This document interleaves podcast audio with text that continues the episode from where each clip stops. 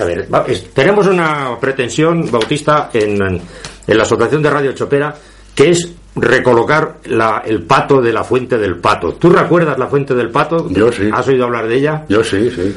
Bueno, porque es que todo el mundo me habla de la fuente del pato, nadie ha visto nunca el pato, pero todo el El mundo pato. lo recuerda. El pato Sí, estaba, estaba como eh, arriba del todo sí.